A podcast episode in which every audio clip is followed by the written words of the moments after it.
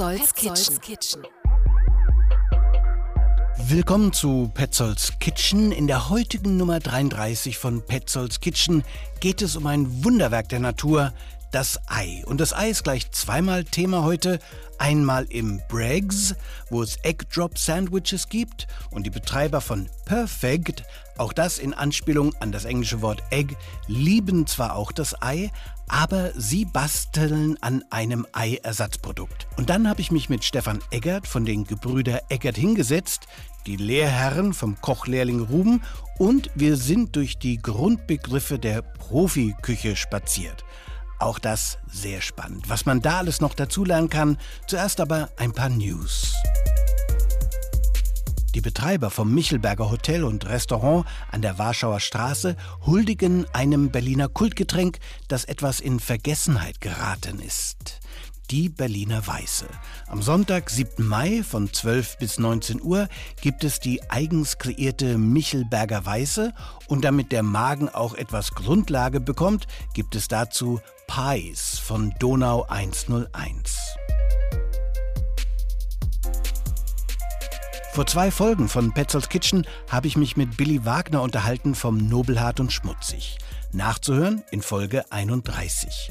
Und er erzählte vom Fettschnitzel Mittwoch. Da muss man in dem Sternerestaurant also nicht das ganze Menü essen und bezahlen, sondern für 30 Euro gibt es das Schnitzel, das Fleisch stammt vom Erdhof Seewalde. Letzte Chance am 10. Mai und eine gute Gelegenheit, das Nobelhart und Schmutzig kennenzulernen, ohne für ein ganzes Sternemenü zu zahlen. Dann gibt es viel Wirbel um den Thai Street Food Markt in Wilmersdorf. Irre beliebt und seit Jahren die sommerliche Möglichkeit, wirklich authentisches Thai Food auf die Hand im Park zu essen. Aber jetzt wollen die Bezirkspolitiker den Preußenpark wieder nur als Park nutzen und den Thai Street Food Markt in einen nahegelegenen Park umsiedeln. Gegen den Protest von den Thai-Verkäufern und dem Publikum im Preußenpark. Da ist das letzte Wort sicher noch nicht gesprochen. So, ganz neu aufgemacht, The Alchemist am Potsdamer Platz.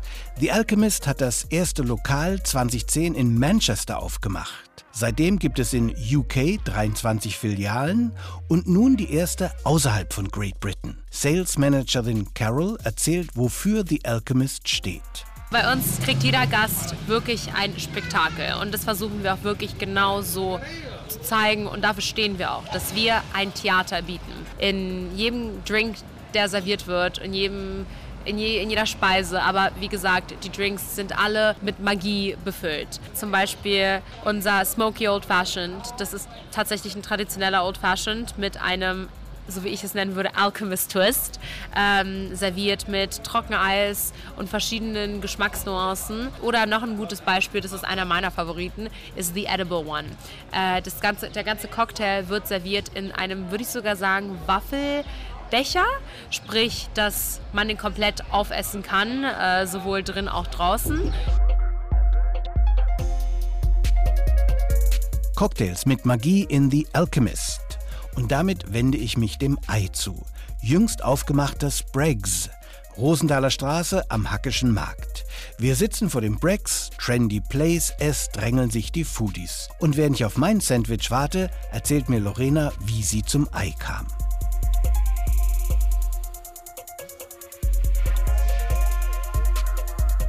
Gib mir doch mal deinen Namen. Lorena Medved. Lorena, gleich kommt mein Black Sandwich. Wir sind wirklich in Mitte, nähe Hackischer Markt.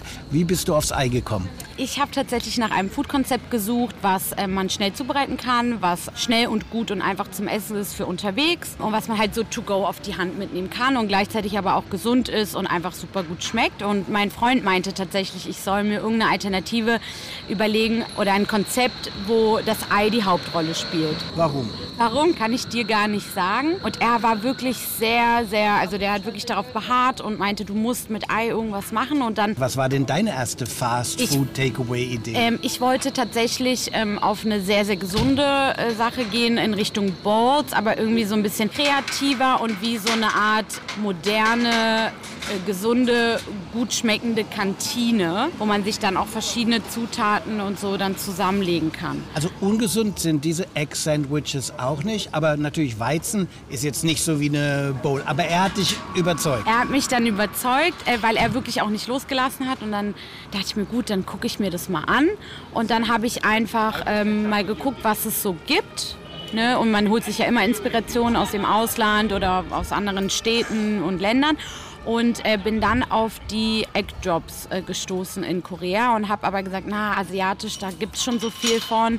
Ähm, ich will lieber klar asiatisch angehaucht, also so ein bisschen Art Fusion, ähm, finde ich ganz gut, aber ich will irgendwie doch eher in die europäische Richtung gehen. Und so hat sich dann quasi auch das Menü zusammengestellt. Was unterscheidet das Egg Drop vom American Egg Sandwich oder einfach strammer Max? Da ist ja auch ein Ei drauf. Ja, ja. das Brioche-Brot also das Brot an sich, was nicht so süß ist wie normales Brioche-Brot, das ist etwas weniger süß, aber das Brot definitiv. Und unser Egg Drop Sandwich, unser Brex übrigens, schmeckt, äh, schmeckt äh, wirklich sehr, sehr gut. Es gibt in Brex, in deinem Brex, wirklich nur Eier-Sandwiches. Ja, aber die in Auswahl. Welche Auswahl gibt genau. es? Genau, also jedes Sandwich äh, kommt im Brioche-Brot. Für die, die zum Beispiel keine Weizen essen dürfen oder äh, wollen, können das Ganze mit einem Beilangsalat nehmen. Also das ist dann eine Bowl mit Ei und den verschiedenen Zutaten. Zutaten plus einem Beilagensalat. Und sonst kommt jedes Sandwich, wie gesagt, mit Ei und verschiedenen Zutaten, wie zum Beispiel Pulled Chicken, Coleslaw und karamellisierten Zwiebeln. Wir haben eine Burger-Version, die wirklich sehr, sehr lecker äh, schmeckt.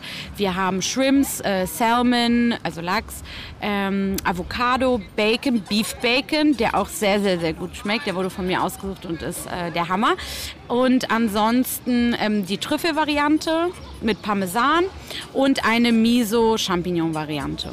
Wie kommt man denn an so einen Laden in der Rosenthaler? Das ist ja zwar sehr gut besucht, aber da muss man erst mal rankommen und sich auch so rein trauen. Kann ja auch schief gehen, ne? Äh, Hartnäckigkeit, so kommt man da ran und Risikobereitschaft. Hinter jeder erfolgreichen Frau steht ein hartnäckiger Freund, der sagt Ei, Ei, Ei. Ja. Vielen Dank. Gerne.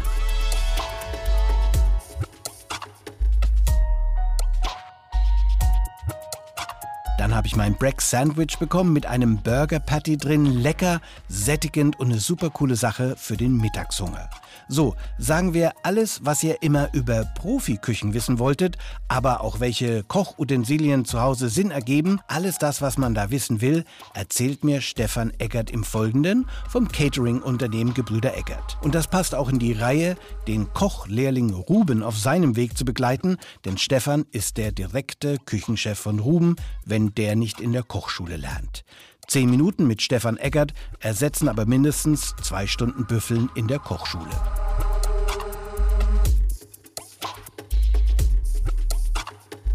Stefan Eckert, wir sitzen, was ist denn das hier? Äh, euer Mittags, eure Kantine hier? Hallo Johannes, nee, nicht ganz. Das ist unsere Kreativwerkstatt. Das heißt, hier machen wir äh, Meetings, Probeessen, was so anfällt. Kantine haben wir nochmal extra. Okay, wir gehen heute durch Begriffe. Ich habe zum Beispiel mal gehört, wenn man in der Küche ist und testet das erste Essen, was dann auf die Karte kommt. Es gibt so ein Muttergericht. Also das erste hat so einen Namen. Mythos oder Wahrheit? Das ist der Muttiteller, ja. Das, das ist, ist wirklich Muttiteller. der Muttiteller. Also entweder Muster oder aber Muttiteller gerne auch. Ja, ja, okay. Richtig. Stimmt. Die Mutti aller Teller und dieses Tellergericht geht dann so raus. Da haben wir doch schon mal einen Begriff. Wir gehen durch ein paar Begriffe heute, so Basic-Wissen über vor allem die Profiküche. Mhm. Sachen, die dein Kochlehrling Ruben noch nicht weiß, aber nach und nach lernt. Habe auch schon von genau. ihm gehört, dass die jede Menge französische Küche machen. Französisch ist in der Küche die Sprache. Oder fangen wir an mit äh, Annoncieren. Annoncieren, das kommt von der Annonce, das heißt der, der Bon, die Bestellung, die Essensbestellung kommt in der Küche an oder an der Bar und dann wird ja für die einzelnen Posten angesagt, was es gibt. Ja, und das ist die sogenannte Annonce. Das heißt, der Passmann, meistens der Küchenchef, bekommt den Bon und liest den ab und annonciert den in die Küche zu seinen Postenköchen. Pass hat in dem Fall auch nichts mit Bergsteigen zu tun? Nein, Pass hat nichts mit Bergsteigen zu tun. Pass ist im Prinzip die Grenze zwischen Servicebereich und Küche. Also der Pass ist mit, meistens mit einer Wärmebrücke bestückt oder mit Wärmelampen. Ja, da wird angerichtet und eben geschickt. Salamander. Salamander. über dem Pass. meistens, genau. Auf dem Sauce oder auf dem Possané. Das heißt, wir haben ein Oberhitzegrill, ist ein Salamander.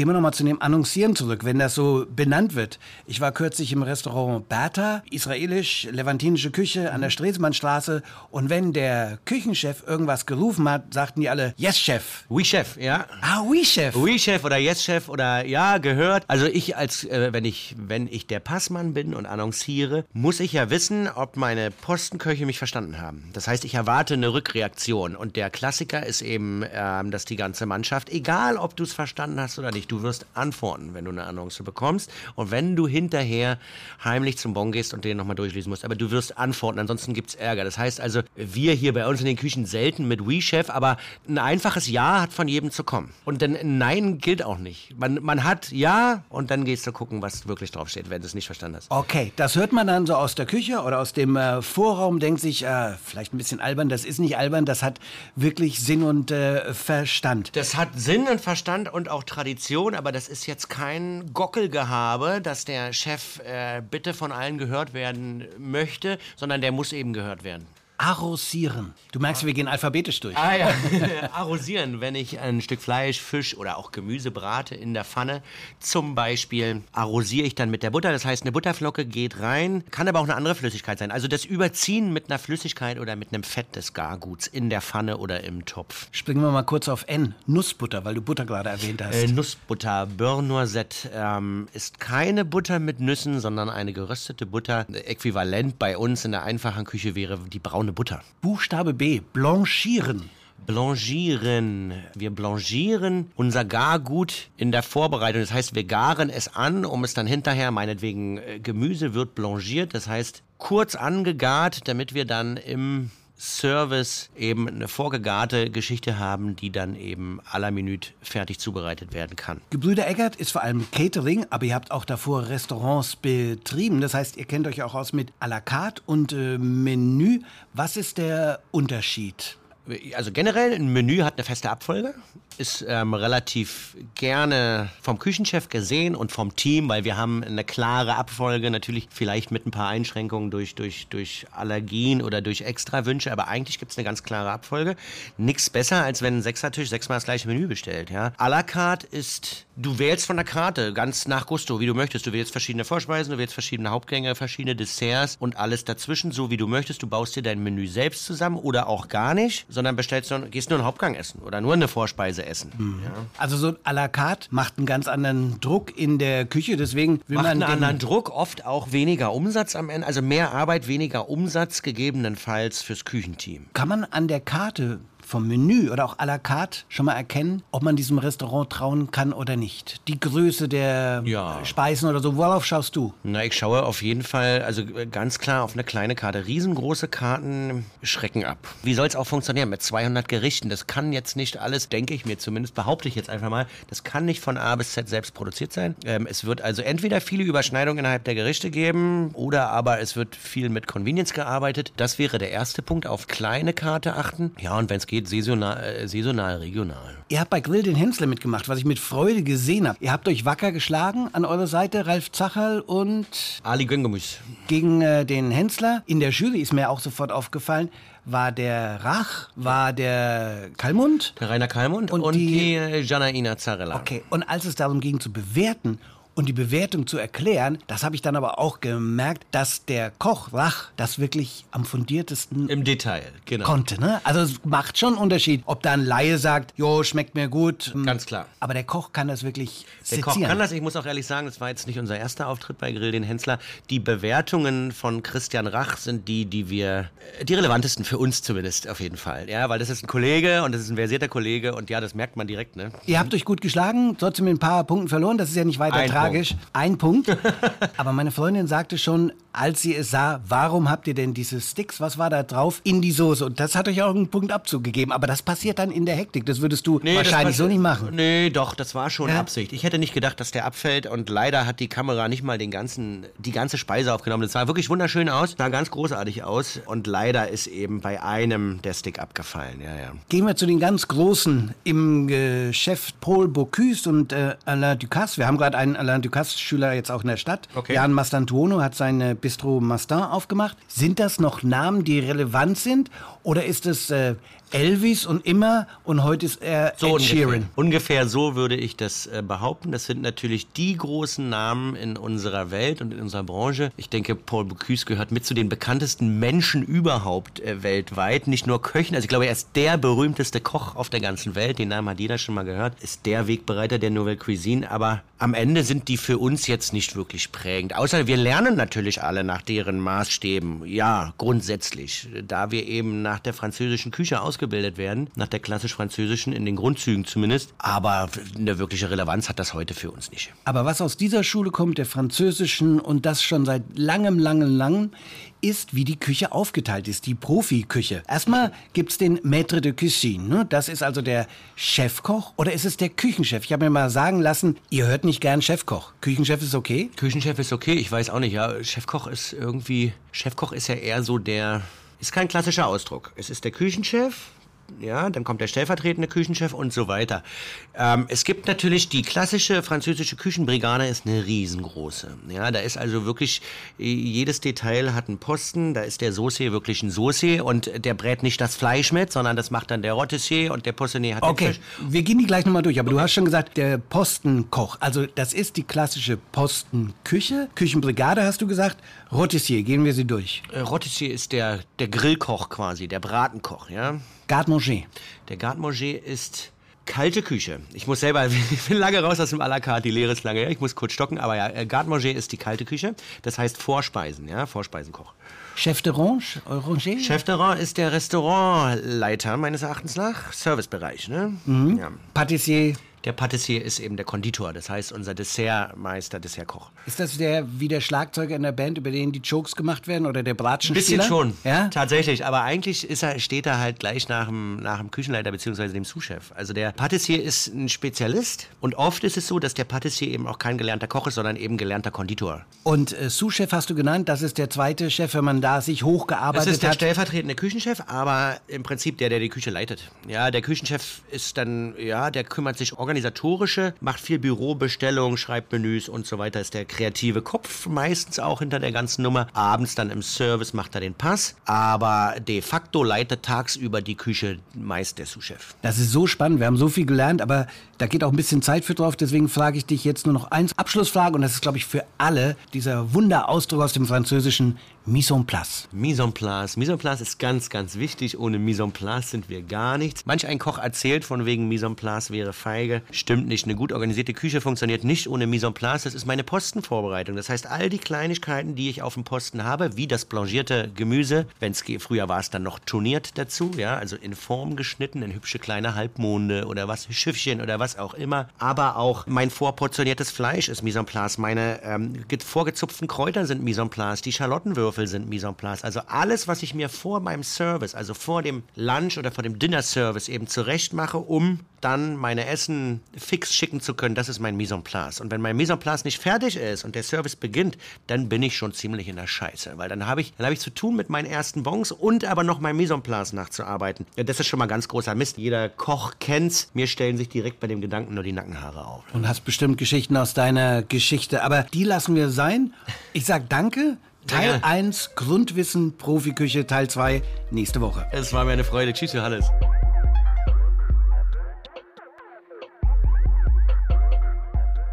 Mise en place. Ohne das geht nix, haben wir jetzt gelernt. Und nächste Woche geht es weiter. Da geht es zum Beispiel um den großen Lehrmeister Escoffier. So, jetzt sitzt mir im Büro von Perfekt Tanja gegenüber. Nachdem wir bei Lorena und Brex erfahren haben, wie man das Ei als Hauptspeise auf die Karte setzt, erzählt mir Tanja in den kommenden 10 Minuten von ihrem Startup und wie man das Ei ersetzt durch eine spannende Alternative. Erzähl mal, wer du bist und was du in dieser Firma hier machst. Ich bin Tanja, ich bin Gründerin und CEO von Perfect. Wir machen Ei ohne Huhn, dafür aus Pflanzen und mit Hilfe von innovativen Technologien. Das heißt, euer Perfect, das schreibt sich ja schon mit 2G und lehnt sich an das äh, englische Ei an. Wie bist du auf die Idee gekommen? Mit einem ganz großen Augenzwinkern ist das natürlich zu sehen, weil wir natürlich alles andere als perfekt sind. Das Ei, das Hühnerei ist tatsächlich ein ziemlich perfektes Produkt. Es ist extrem nährstoffreich, hat viele Proteine, Vitamine, ähm, total funktional und schmeckt auch einfach richtig, richtig gut. Das, äh, was nicht perfekt ist an einem Hühnerei, ist einfach, wie es hergestellt wird. Und genau das hat uns auch vor anderthalb Jahren dazu gebracht, anzutreten und sagen, es muss einfach möglich sein, dass wir Ei ohne Huhn machen können, so wie wir auch im Bereich der Milch oder im Bereich des Fleisches schon fantastische, gut schmeckende Alternativen haben. Und vor dem Hintergrund haben wir die Firma eben gegründet. Und da hat es ja auch in den ganzen Bereichen, die du genannt hast, schon große Erfolge gegeben, überraschende und sehr anstrengende wahrscheinlich. Also Meat, Fleisch, jede Menge. Fisch ist man dran, Käse. Wie ist das mit äh, Ei? Wo ist die Schwierigkeit und, und was macht ihr als Ersatz für das Ei? Also Eier sind einfach ein absolutes Wunder der Natur. Ja, also es geht ja sogar so weit, dass sie in ihrer eigenen abbaubaren äh, Verpackung äh, kommen, Designerverpackung kommen.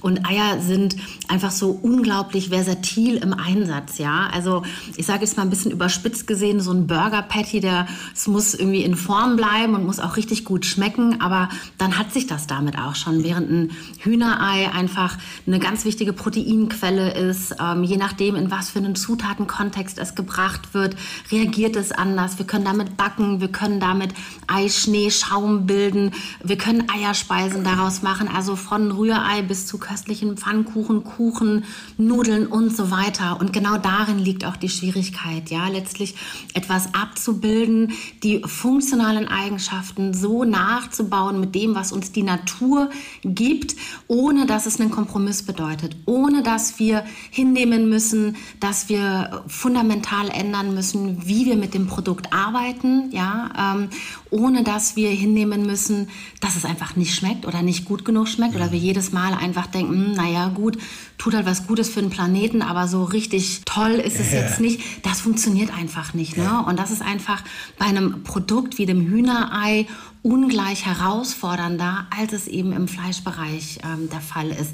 Das Schöne ist, was wir eben sehen, es gibt marktseitig eine ganz große Nachfrage. Ja, also gerade Gastronomen suchen händeringend nach Lösungen, um ihre Speisekarten zu veganisieren. Und genau da haben wir von Anfang an auf ganz enge Zusammenarbeit mit Köchen, mit Gastronomen gesetzt, um auch einfach so zu verstehen, was sind die Jobs to be done von einem Ei? Also wofür wird das Ei auch dann in der Küche tatsächlich eingesetzt? Das ist ja so viel mehr als jetzt einfach nur, ich sage jetzt mal, salopp gesagt, ein Eierschnittchen äh, mhm. herzustellen. Ne?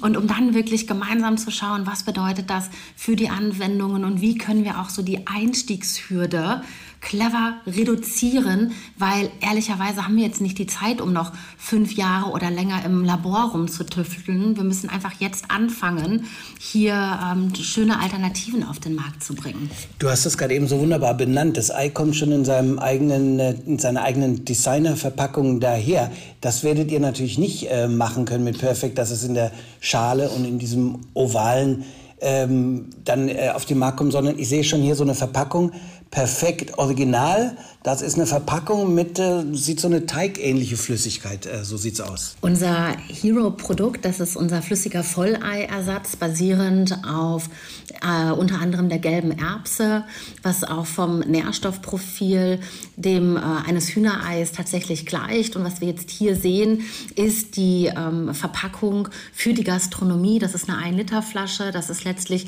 das Pendant zu dem in der Gastronomie häufig ein eingesetzten äh, Tetrapack des pasteurisierten Eis ganz schwieriges Thema, sage ich mal so, mit einem äh, bisschen provozierend. Das Produkt wird ausgeliefert äh, im gefrorenen Zustand, so, weil sich das einfach besonders bewährt in der Anwendung in den, äh, in den Küchen. Ne? Ähm, Eier werden ja sonst auch traditionell ungekühlt hier aufbewahrt. Wir haben einfach äh, gelernt in dem äh, direkten Austausch mit unseren Partner, unseren Gastropartnern, dass, äh, dass es eben besonders gut ankommt, wenn sich das Ganze so ähnlich ähnlich und so nah an den anderen Produkten, die sie sonst verwenden, aufbewahren lässt. Mhm. Das heißt aber als Vorteil auch, wenn ich das so gekühlt mitnehme und dann wahrscheinlich wieder ins Eisfach mache, dass es sich auch sehr lange hält? Ganz genau. Also die, äh, die Haltbarkeit ist eine total essentielle Komponente im Bereich der Lebensmittelwissenschaften. Ähm, wir müssen hier natürlich immer sicherstellen, dass wir zu jeder Zeit ein vollkommen sicheres Produkt anbieten. Und ähm, die größte Flexibilität haben wir hier in dem Moment, in dem das Produkt eben, ähm, wenn, es, wenn es angeschafft wird, ähm, weggefroren äh, bleibt ähm, und dann bedarfsmäßig entsprechend aufgetaut wird. Das Produkt im aufgetauten Zustand ist, äh, ähnelt einem frischen, aufgeschlagenen Rührei. Ja, also das heißt, wir haben hier ein Eiweiß und ein Eigelb verquirlt und darüber lässt es sich auch genauso anwenden wie ein aufgeschlagenes frisches Ei. Spiegelei, das äh, werden wir dann in Zukunft davon nicht bekommen, sondern Rührei, aber natürlich auch alle Eierspeisen. Wenn es jetzt aber heißt, äh, ich muss in diesen Teig äh, nur Eiweiß verwenden oder für irgendwas Aufgeschlagenes, da haben wir dann schon ein Problem. Genau, an den Lösungen äh, arbeiten meine KollegInnen gerade in der Produktentwicklung. Wir haben uns ganz am Anfang einfach sehr pragmatisch die Frage gestellt, wie können wir möglichst schnell Wandel auf den Tellern starten lassen. Da sind wir einfach mit so einem Volleiersatz bei über 50 Prozent aller Ei-Anwendungen, wenn wir mal so auf den Gesamtmarkt blicken. Gerade wir Deutschen äh, sind natürlich ganz, ganz große Fans vom Frühstücksei und das werden wir uns alle auch nicht nehmen lassen. Ähm, das muss einfach noch ein bisschen warten, aber jetzt gerade für den Anfang haben wir hier wirklich darauf Wert gelegt, dass wir einen versatilen Allrounder aufsetzen und ähm, bauen aber natürlich sukzessive auch das Portfolio basierend auf der Marktnachfrage ja. weiter aus. Gut, also weil äh, bei Fleisch, auch bei Fisch oder Käse erwarte ich ja nicht, dass es komplett die original ersten Produkte rausnimmt, wie Fleisch, Fisch und äh, Käse.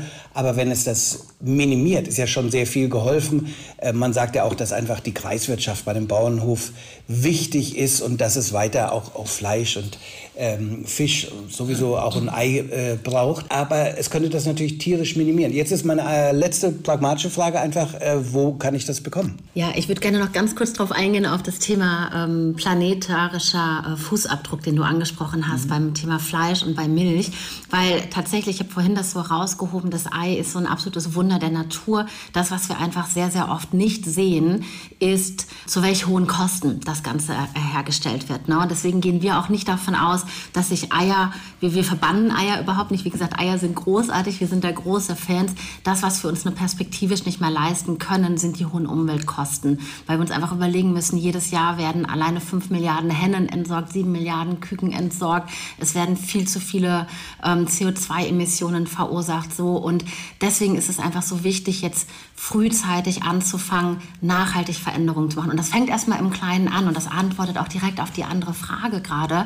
Wir fokussieren uns jetzt gerade auf den Rollout gemeinsam mit unseren Partnern in Mission. Wir sind jetzt gerade in Deutschland bei rund 50 PartnerInnen auf den Speisekarten. Um einige Beispiele zu nennen, hier in Berlin sind wir zum Beispiel im Hotel Maritim auf der Friedrichstraße, im Interconti Hotel. Aber wir haben auch lokale Heroes, wie zum Beispiel das Sets in Charlottenburg, das Café Ursprung auf der Friedrichstraße oder Kiezcafés wie das Urchies, das Zimt und Zucker. Also eine ganze Reihe an tollen Lokalen und sind deutschlandweit eben nicht nur in Hotels, sondern auch in Quick-Service-Ketten wie Brezelina in München und so weiter. Und genau das ist einfach so essentiell, wenn wir darüber sprechen, was braucht es letztlich, um Wandel entstehen zu lassen. Wir müssen das immer vom Konsumenten her denken. Und da ist es einfach so essentiell zu zeigen, wie versatil sich diese Produkte einsetzen können, bevor es dann erst in den Einzelhandel gehen kann. Vielen Dank. Ich danke dir. Auch in einem meiner Lieblingsfrühstücksrestaurants in Berlin bekommt man das Perfect Ei, dem Frühstück 3000 Nähe Potsdamer Straße nämlich. Nächste Woche besuche ich eine Foodie-Location gleich um die Ecke vom Frühstück 3000 auf der Potsdamer Straße, nämlich Best Bagel. Und im jüdischen Essen bin ich auch auf der Spur in der jüdischen Bäckerei Babka und Kranz. Bis dahin, bitte klicken auf den Abo-Folgen-Button und wir können uns wiederhören nächsten Freitag in Petzolds Kitchen. Petzolds Kitchen, der Foodie-Podcast aus Berlin.